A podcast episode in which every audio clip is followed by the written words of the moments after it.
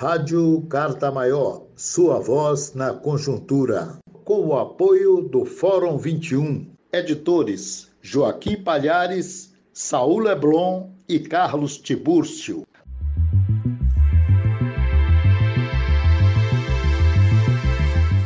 Em Santiago de Chile, Tebni Pino Saavedra. Vamos ouvir. Brasil e o Chile são parecidos. Não, não é para ficar assustados. Os chilenos ainda não temos um Pelé, claro, e o Brasil já teve, o que lhes dá uma clara vantagem.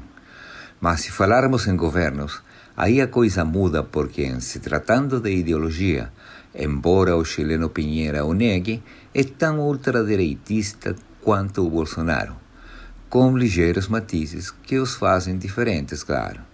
No Chile, por exemplo, ainda há um poder legislativo atuante se comparado com o Brasil, capaz de enfrentar os desejos do presidente. Não chega, portanto, a ser um Bolsonaro. Mas, se o renunciado ministro da Saúde do Chile, Jaime Mañalich, disse que o presidente Pinheira é quem maneja a pandemia e outras frases infelizes, como que o Chile tem o melhor e mais eficiente sistema de saúde do mundo, estas deveriam ser atribuídas também ao presidente, né? Ou depois dessa, recebeu alguma reconvenção? Sem mais ou menos efeitos, Bolsonaro trata a epidemia que já contagiou mais de um milhão de brasileiros de gripezinha, em números reais, evidentemente. Isto tem os olhos dos meios de comunicação do mundo inteiro esperando mais uma frase parecida.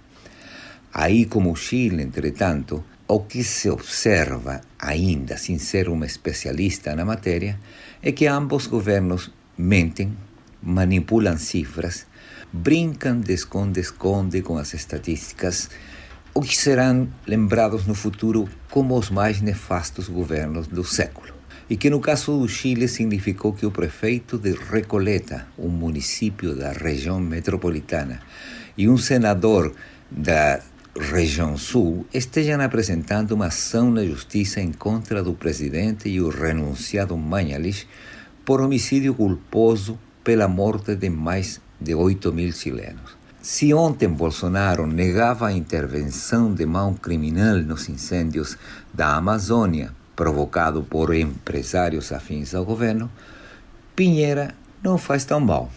Quais são seus salvos? As comunidades indígenas.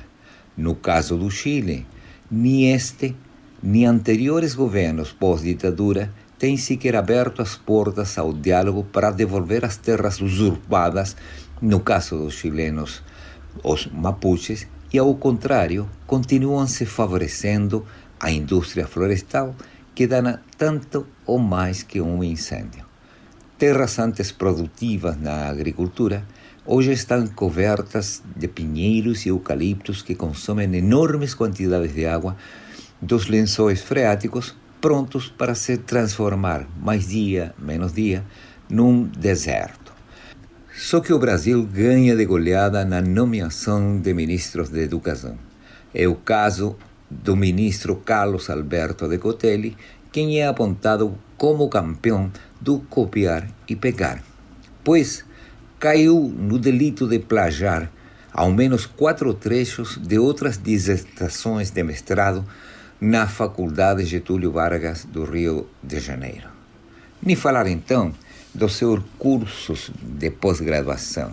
Universidade Rosário nega Universidade Alemanha, onde foi fazer um pós-doutorado, também nega, pois aí permaneceu apenas um ano. Enquanto no Chile, Marcela Cubillos, ministra de Educação, não poupa elogios à ditadura do Pinochet. Saudosismo barato? Não, convicção mesma.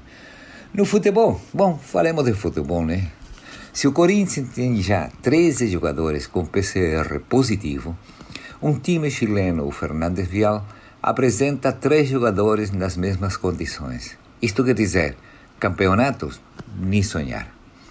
O caso dos imigrantes é também um ponto de encontro entre ambos governos, pois, assim como Bolsonaro expulsou os médicos cubanos, o Pinheira não só negou infraestrutura para os colombianos morando em barracas em frente da embaixada, que exigiam do seu governo um avião, como os obrigou a assinar um compromisso de não voltar ao Chile em nove anos, uma vez que saíssem do país, a não ser que pudessem pagar suas passagens, só que sem emprego, sem dinheiro e sem esperança.